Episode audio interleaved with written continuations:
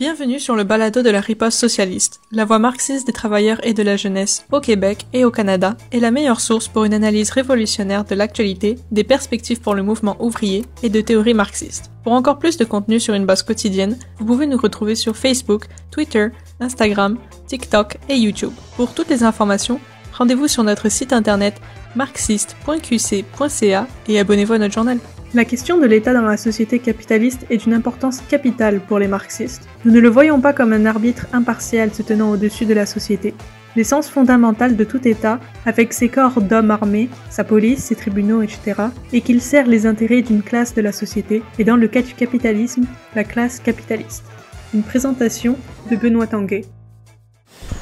Euh, ben, bienvenue à tout le monde. Euh, c'est le fun de, vous voir ici euh, pour cette, je pense, deuxième ou troisième conférence de, de la rentrée marxiste. Quand on discutait un peu du, sujet euh, de, la, présentation de ce soir, on se disait, bon, ben, probablement, peut-être, on, pourrait parler des élections, tu sais. Euh, on se disait, bon, il y aura peut-être des résultats intéressants. C'est pas le cas.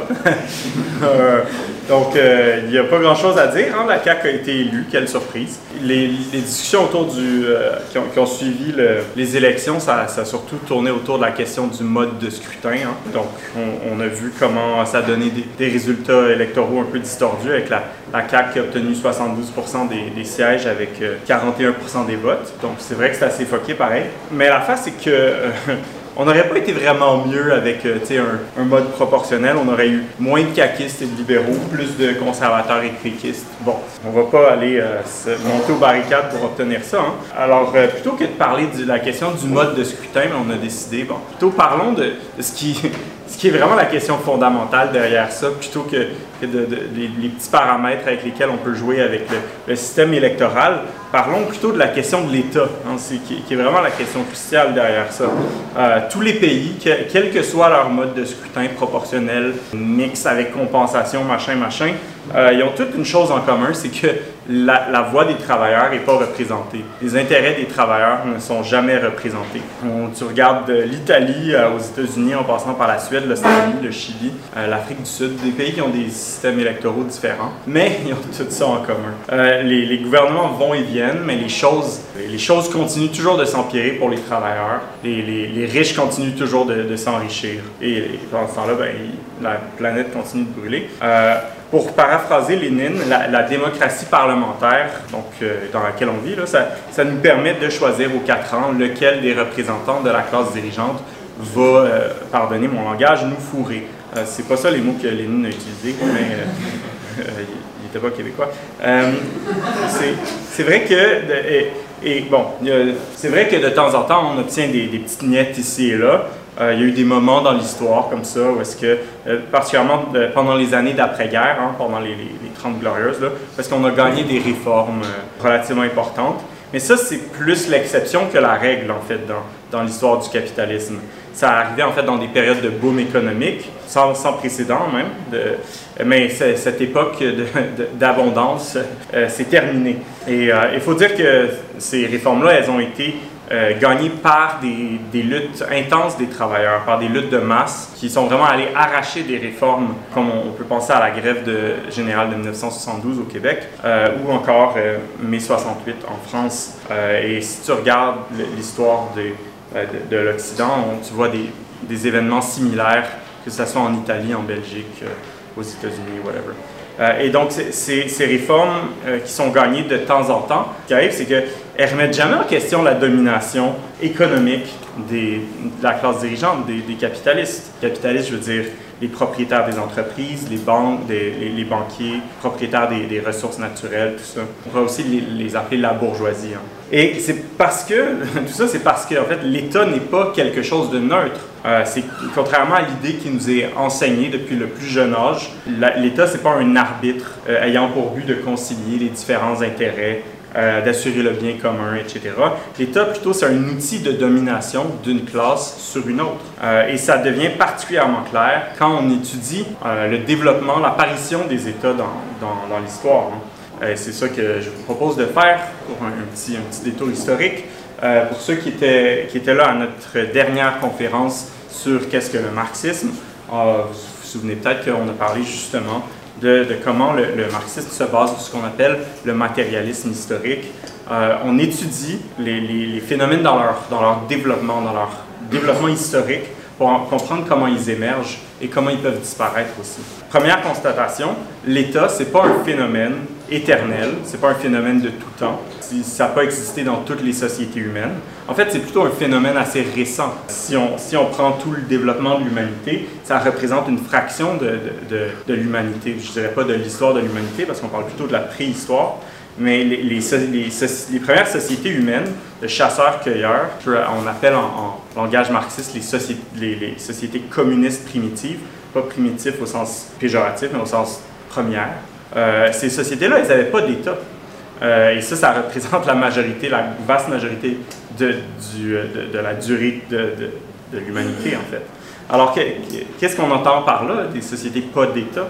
C'est-à-dire qu'il n'y avait pas d'appareil spécial distinct du reste de la population pour user systématiquement de la violence et contraindre les, les autres humains à s'y soumettre.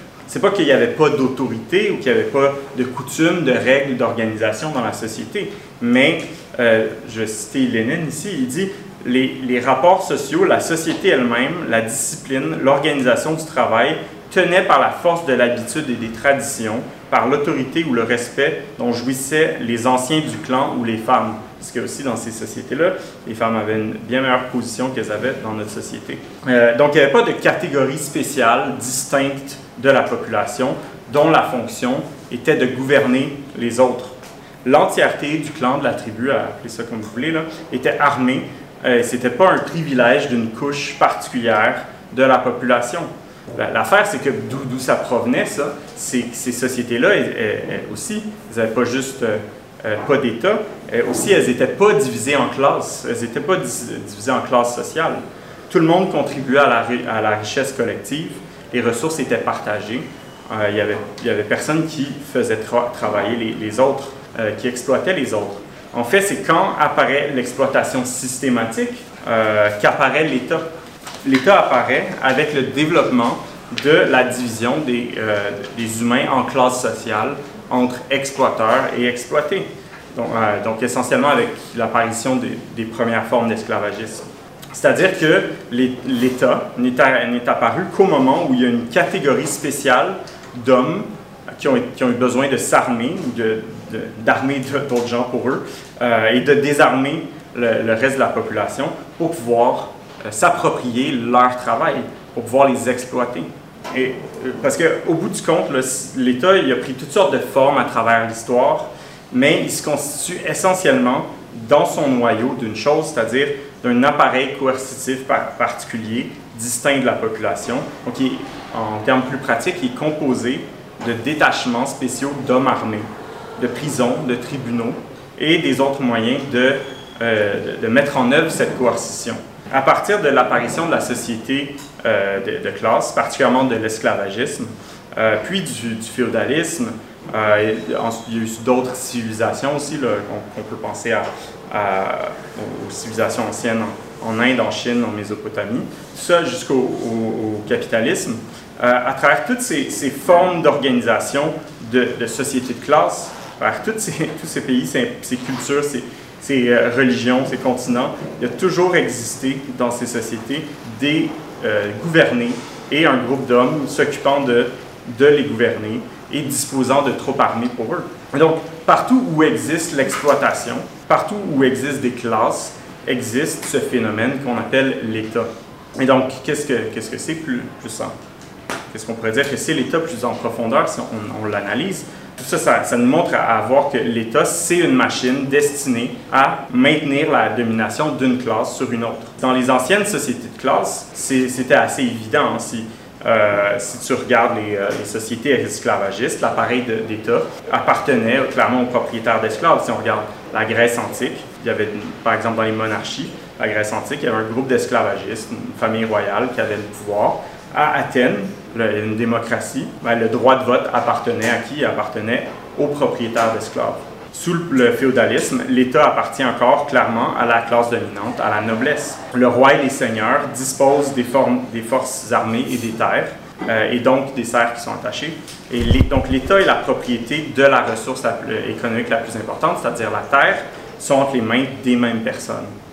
mais sous le capitalisme aujourd'hui, c'est pas aussi évident. Hein. Ça, ça, peut sembler moins évident. dans nos sociétés libérales modernes, tous les, les, individus sont en théorie, hein, ils sont égaux devant la loi. On est tous censés avoir le droit de vote. Euh, chaque individu est en théorie libre de disposer de lui-même. Euh, alors que sous le, féodalisme, la propriété de la terre était un attribut du sang. Hein. on naissait seigneur ou, ou serf. Et sous le capitalisme, chaque individu a le même, le même droit à la propriété devant la loi. Et donc, on a cet État démocratique avec la, règle de droit, le suffrage universel, les chartes, euh, tout ça. Donc, ça, donne l'impression que c'est un État universel distinct de tout contenu de classe. Hein. Euh, et donc, il est souvent présenté, comme je disais, comme quelque chose de neutre, comme un arbitre permettant de concilier de différences euh, et de, réprimer les excès de différents groupes. en fait, plutôt, l'État, comme on a vu, c'est un outil de domination d'une classe, c'est pas neutre. et contrairement à l'idée qui nous est véhiculée, par euh, les médias, les écoles, les politiciens, tout ça. Et, et c'est pas pour rien que cette idée-là est, diffusée. Hein. L'État doit entretenir l'illusion de sa neutralité, autrement il serait constamment, il ferait constamment face à une menace de, révolution.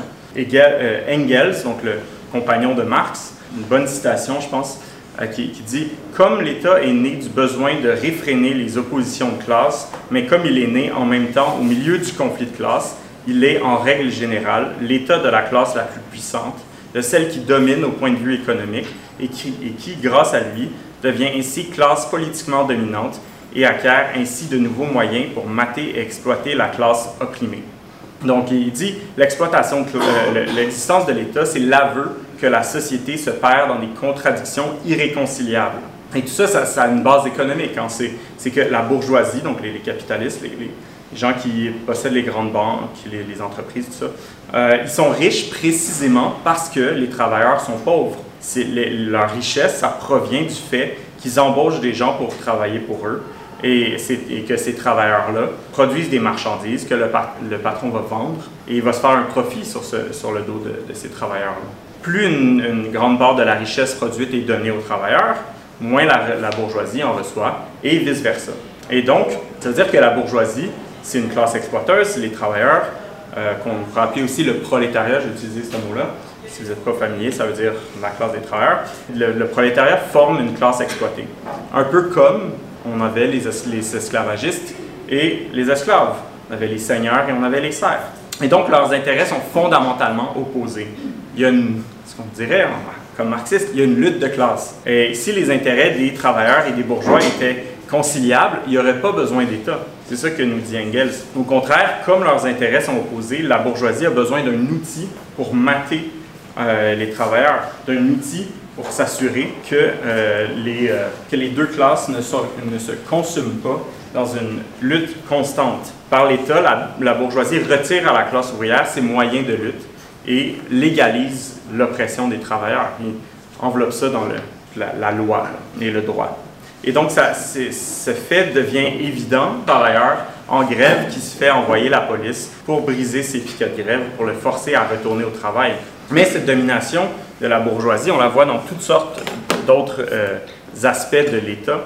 On peut parler du droit, hein, qui euh, se préoccupe surtout de protéger la propriété privée et d'assurer le commerce, la libre circulation des marchandises. Hein, les, tribunaux se préoccupent principalement de questions de, droit des contrats essentiellement. Comme disait euh, Anatole France, la loi, dans, dans un grand souci d'égalité, interdit aux riches comme aux pauvres de coucher sous les ponts, de mendier dans les rues et de voler du pain. Euh, c'est ça la, bonne euh, égalité devant la loi. Euh, on peut aussi penser au, un autre exemple de ce, caractère non neutre de, l'État. On peut aussi penser au jeu de coulisses entre l'État et, les, grandes entreprises qui, qui rendent plus personne dupe. Hein.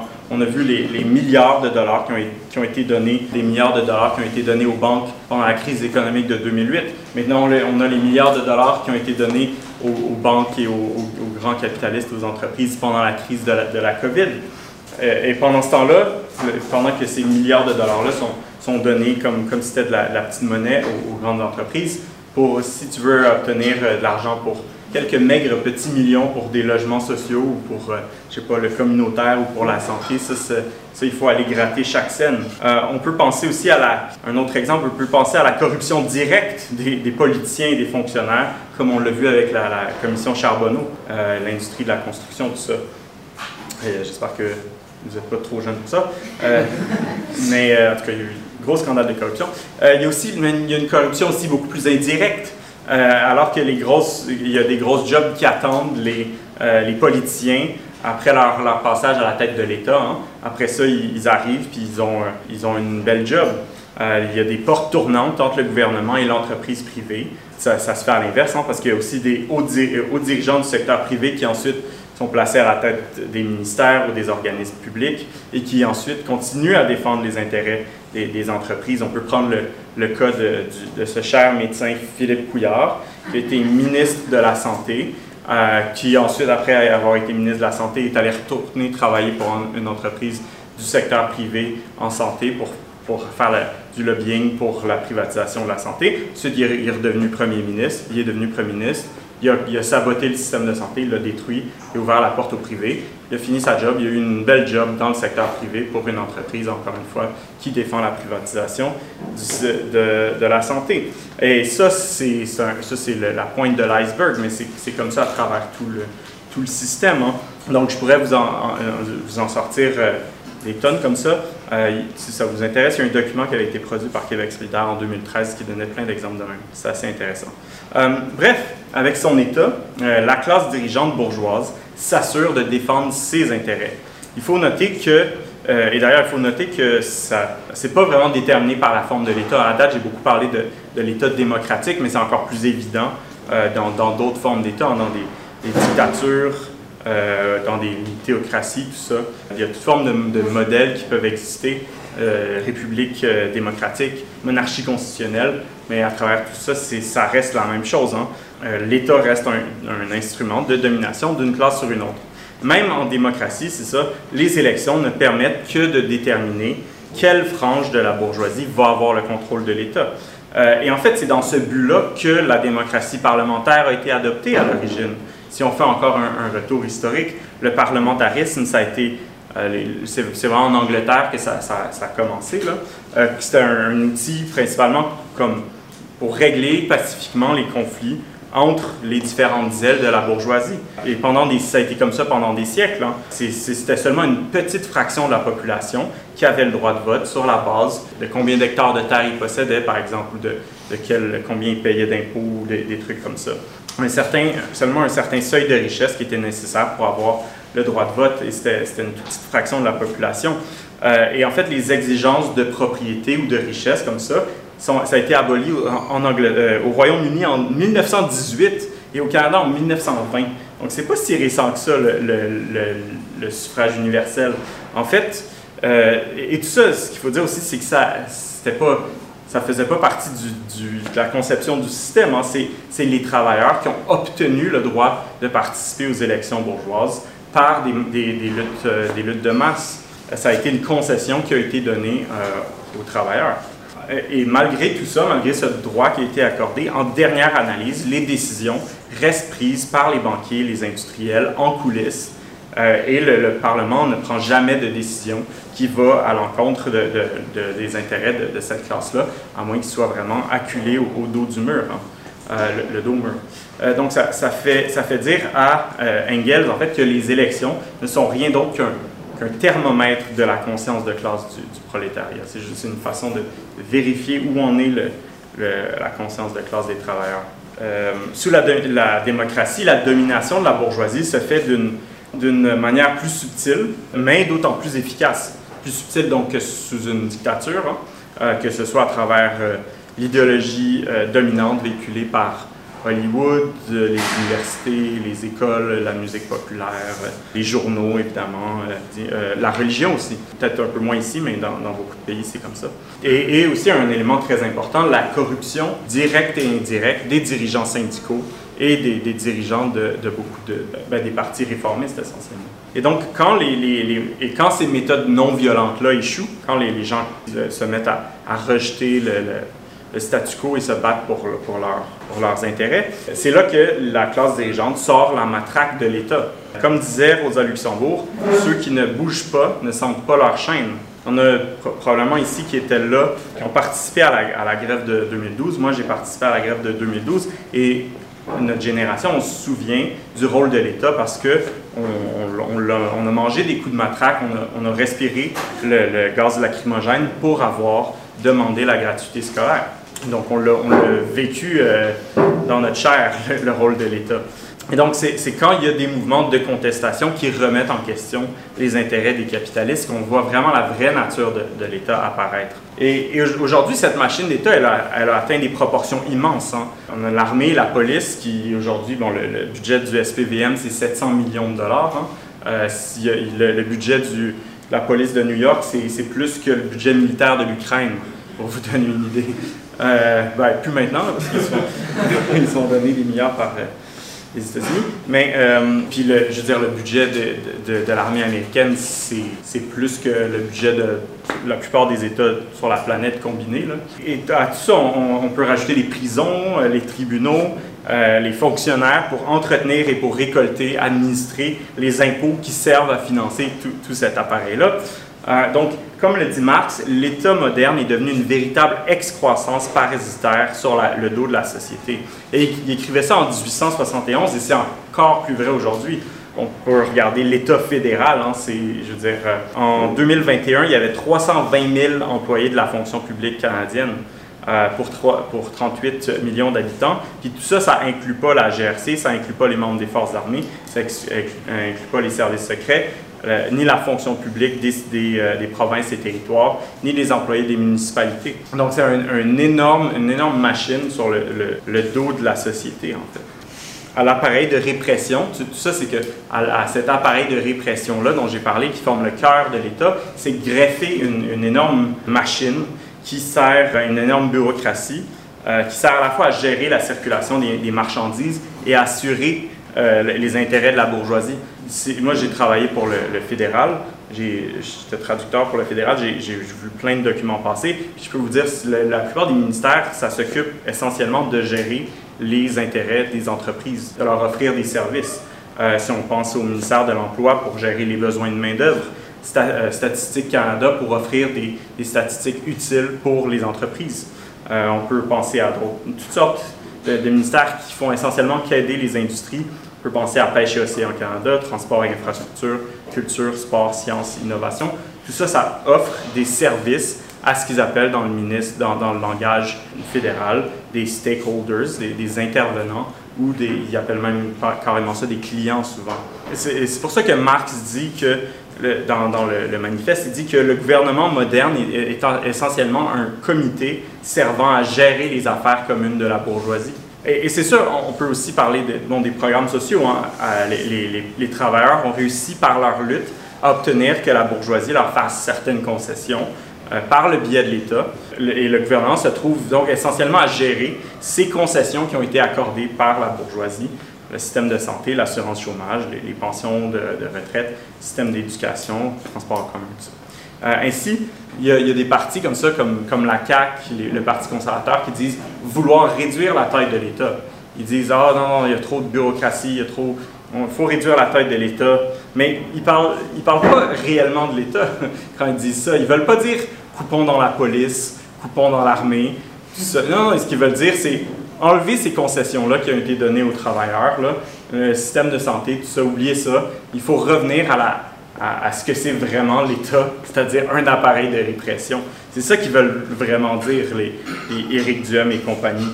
On a parlé pendant un, long moment de la nature de l'État, outil de domination d'une classe sur une autre. Mais pourquoi est-ce que j'insiste autant là-dessus? Euh, où est-ce que, est que ça nous mène? Mais c'est parce que ça a des conséquences politiques. comment on caractérise l'État? Qu'est-ce que, c'est quoi notre, attitude par rapport à l'État?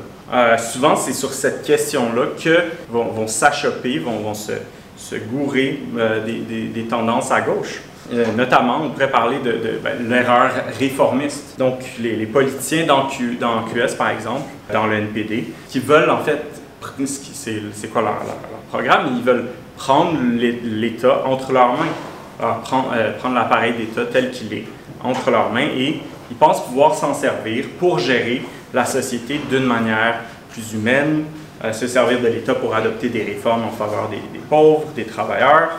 Euh, et bien sûr que je, pense qu'il faut des, réformes, je ne suis pas contre les réformes, mais voir les choses comme ça, ça montre une, incompréhension de la nature de l'État.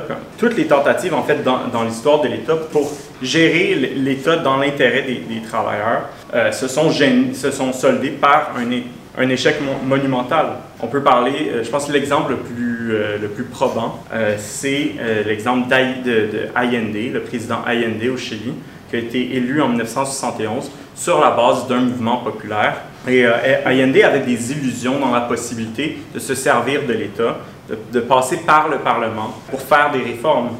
mais en fait, ce qui, est arrivé, c'est qu'il s'est heurté à la résistance des juges, des fonctionnaires, des militaires, parce que l'appareil d'État, qu'on parle des, des, des juges ou des, officiers, des hauts fonctionnaires, chefs de police, ces gens-là sont liés par mille et un liens avec la, bourgeoisie. Ces gens-là, ils évoluent dans les mêmes cercles sociaux, ils se marient entre eux, euh, ils mangent dans les mêmes restaurants chics, ils ont la même vision du monde et ils ont les mêmes intérêts que la, bourgeoisie, les mêmes intérêts opposés à ceux des travailleurs.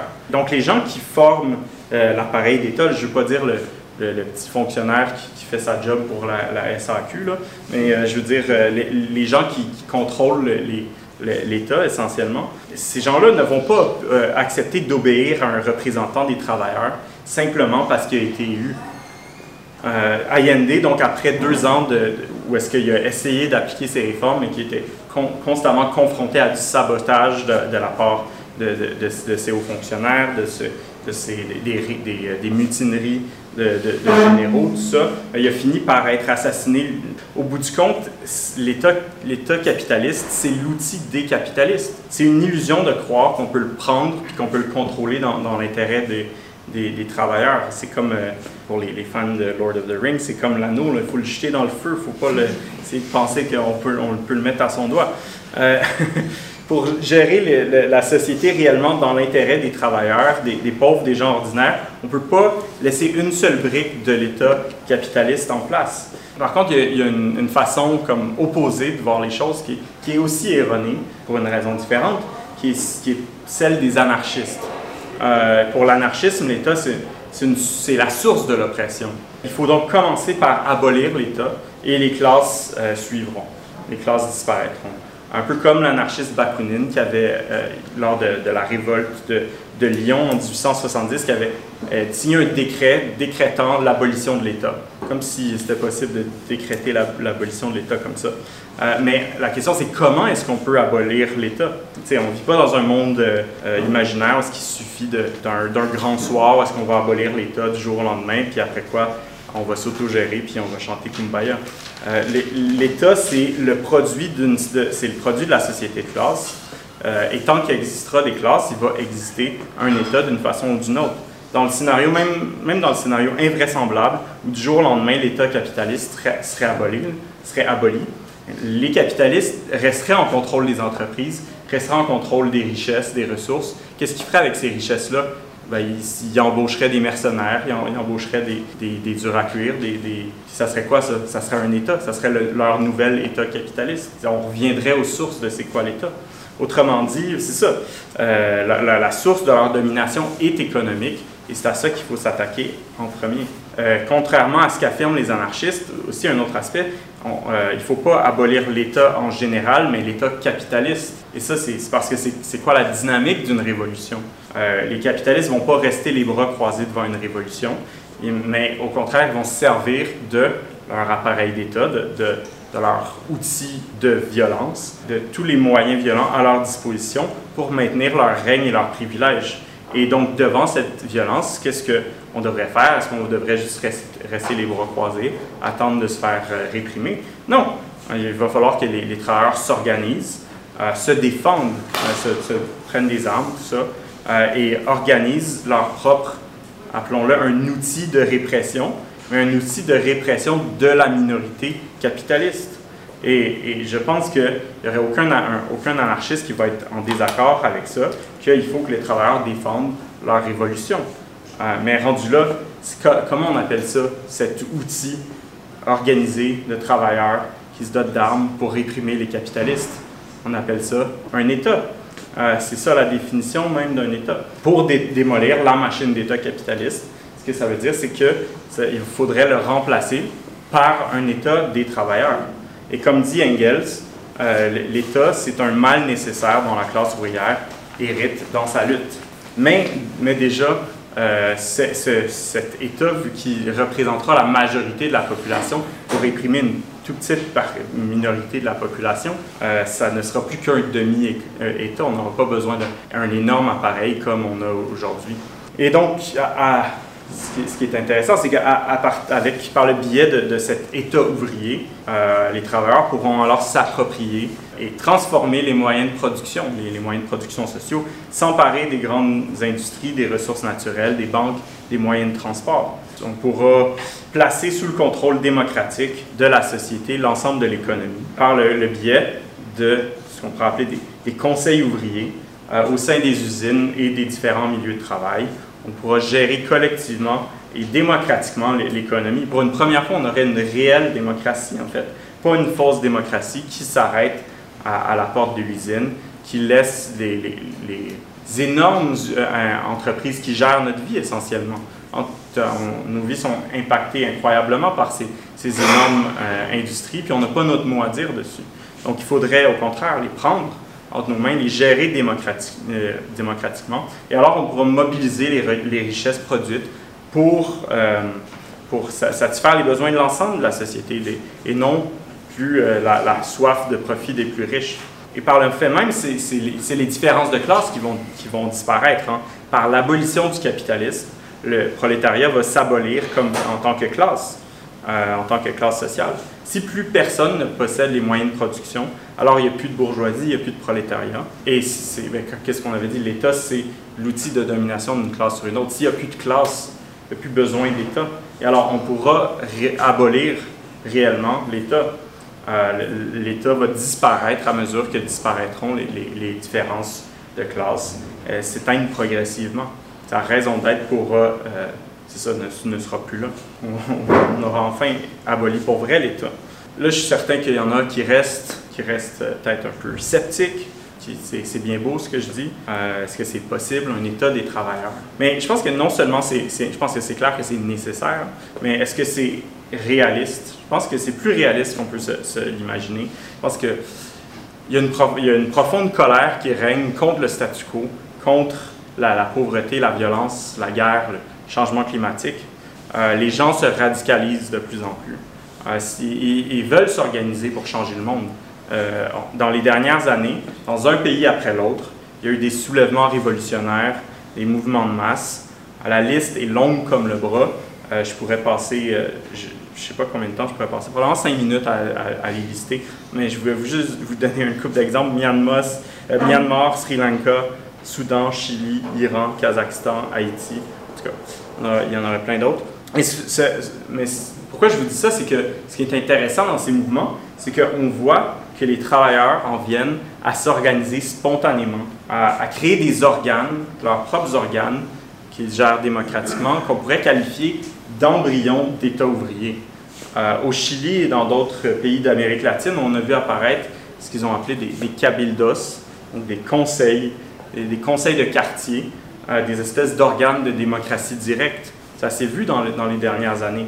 D'ailleurs, c'était vu une première fois au Chili dans les années 70. Récemment, je parlais avec une Tunisienne, parce qu'elle est là dans la salle, euh, qui, euh, racontait euh, que pendant un, un moment, puis elle, elle, elle, a vécu la révolution de 2011, euh, elle racontait que pendant un moment, dans son quartier, les gens avaient organisé une force de sécurité populaire pour euh, se protéger de la, police euh, et, que, en fait, ils s'étaient jamais aussi sentis en sécurité d'avoir organisé eux-mêmes leur propre sécurité sans, sans compter plus sur, la police. et il y a quelque chose de similaire qui s'est vu à Minneapolis, aux États-Unis, pendant le pic de, Black Lives Matter, où les gens, c'est ça, ont commencé à, s'organiser pour euh, empêcher la police et les, milices d'extrême droite aussi, pour les empêcher de rentrer dans leur quartier. Et il y, a, des choses similaires qui sont vues dans plein d'autres mouvements euh, récents, sans parler des mouvements moins récents qu'il y a eu à travers tout le 20e siècle, et même avant ça. Ça s'est vu pendant la Révolution russe, évidemment, et, vous avez déjà entendu le mot soviet, peut-être, mais c'est ça des soviets. Euh, des, des, soviets, c'est des conseils ouvriers dans les usines qui sont organisés euh, en, structure démocratique. C'est une démocratie de la base fondée sur les milieux de travail. Euh, et donc, on se fait rentrer dans la tête qu'il n'y a rien d'autre de possible que la démocratie bourgeoise, la démocratie parlementaire, qu'il faut juste se contenter de choisir lequel, lequel de nos oppresseurs va, être élu cette. Euh, mais tous ces mouvements-là montrent que c'est... Non, c'est possible. Les travailleurs s'organisent spontanément. Je pense que tout l'expérience le, montre. Mais à travers les, mouvements des dernières années, il y a quelque chose, par contre, qu'il faut noter. Euh, même dans, dans les, les, les, cas où ces organes en viennent à durer un peu plus longtemps, il leur manque un programme souvent, il leur manque un plan pour pousser la, la révolution à la prochaine étape. C'est pour ça que euh, je pense que pour mener les, prochains mouvements qui vont venir à la victoire, et il va y en avoir des mouvements au Québec, au Canada, soyez-en certains, ça va peut-être pas être demain, probablement pas demain, mais d'ici quelques années. Euh, donc pour les mener à la victoire, il faut organiser tout de suite un leadership capable de donner ce plan révolutionnaire, ce programme révolutionnaire, à un, un leadership armé, donc des idées marxistes, qui comprend la nature de l'État notamment, des idées euh, révolutionnaires du marxisme. Et donc, c'est nous, c'est ce qu'on construit ici à la riposte. Hein. Euh, et, je pense que, j'espère que vous allez nous rejoindre pour bâtir ce, leadership révolutionnaire. Donc, voilà.